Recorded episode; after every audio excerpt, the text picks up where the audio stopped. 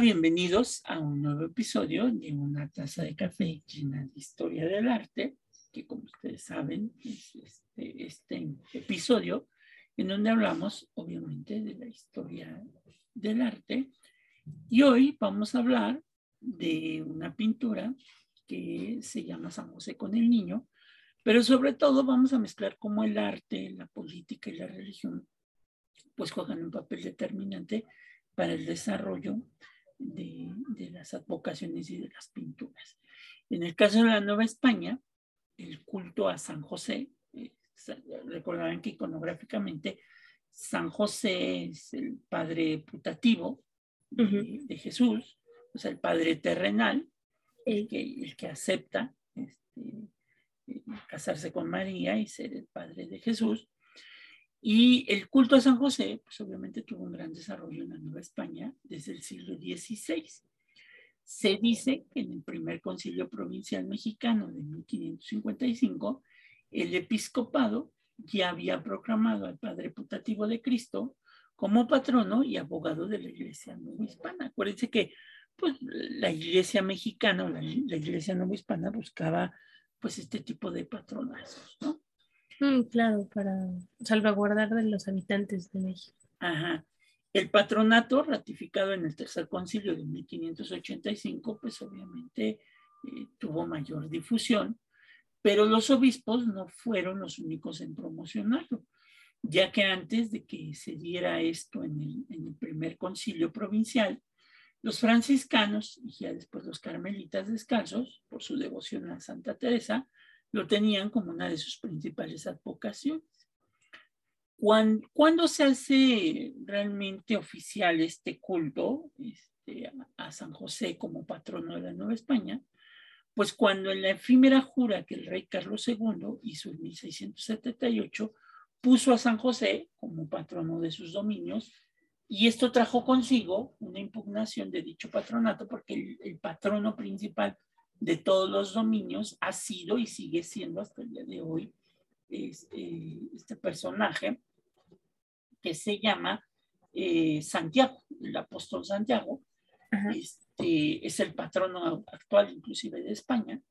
Y entonces cuando el rey en la jura de 1678, Carlos II, dice, pues no ahora el santo patrono de los dominios va a ser San José, pues la catedral de Santiago de Compostela este, eh, pues dijo no.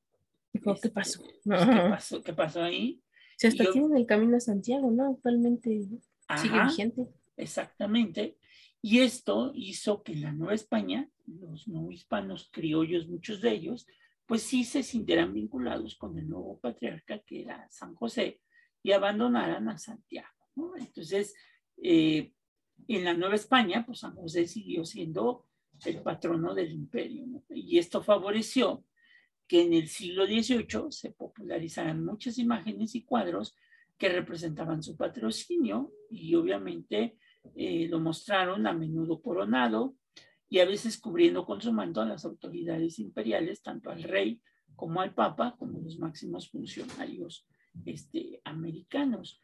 Creo que fue Pío VI el que aparece en una pintura junto con Carlos III y Carlos II, cómo los está cubriendo con esta corona este, San José, ¿no?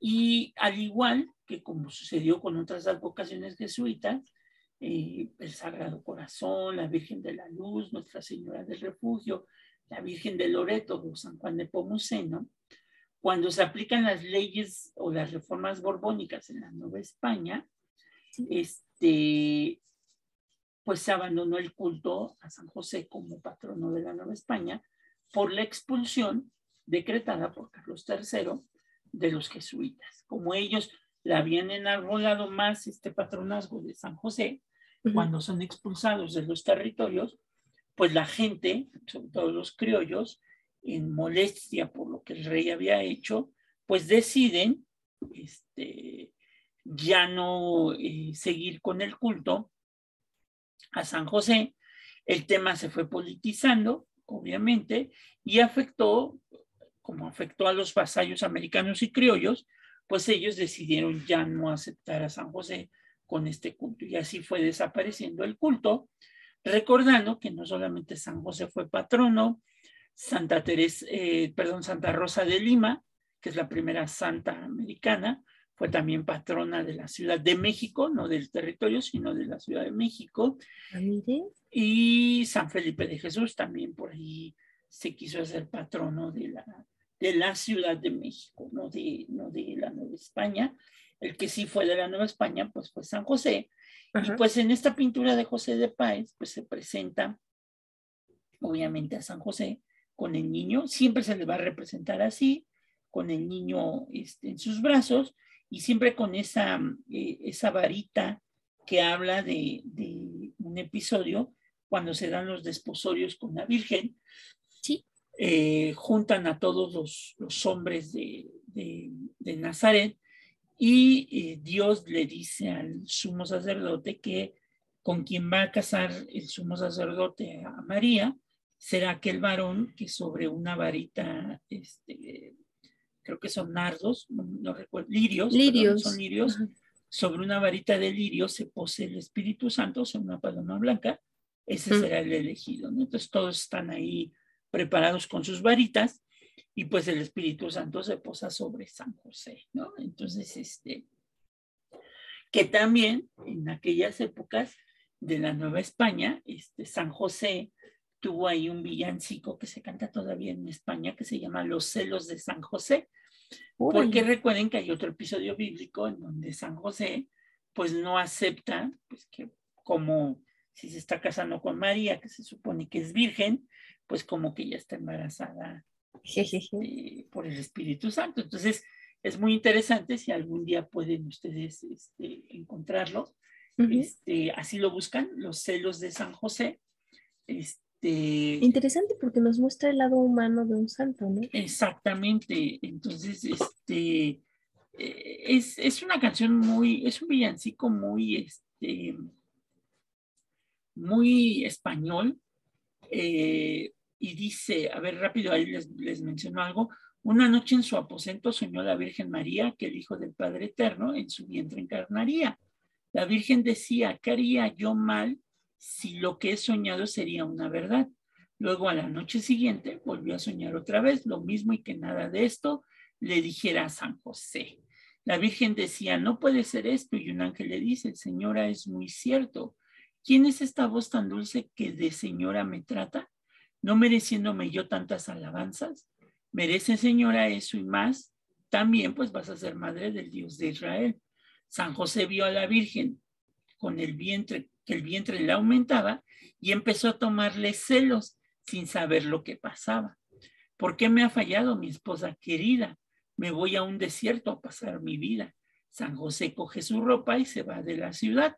Oye una voz que le dice, dime, José, ¿a dónde vas? Al oír la voz se quedó parado. Cuando vio a un ángel se le puso al lado.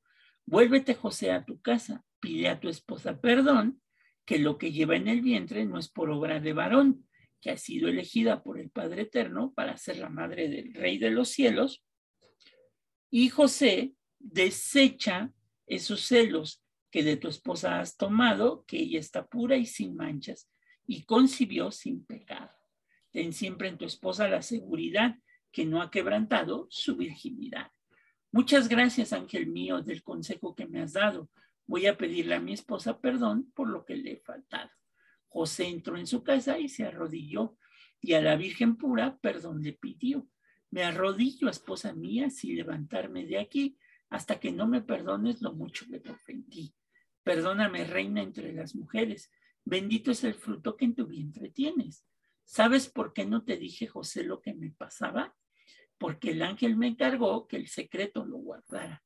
Si a ti mismo, ángel, te lo ha, te lo ha revelado, de mí nunca dudes, ya estás perdonado. La Virgen y San José se abrazaron al instante, dándose los dos palabras de seguir igual que antes. San José le dice con mucho cariño, seremos felices cuando nazca el niño.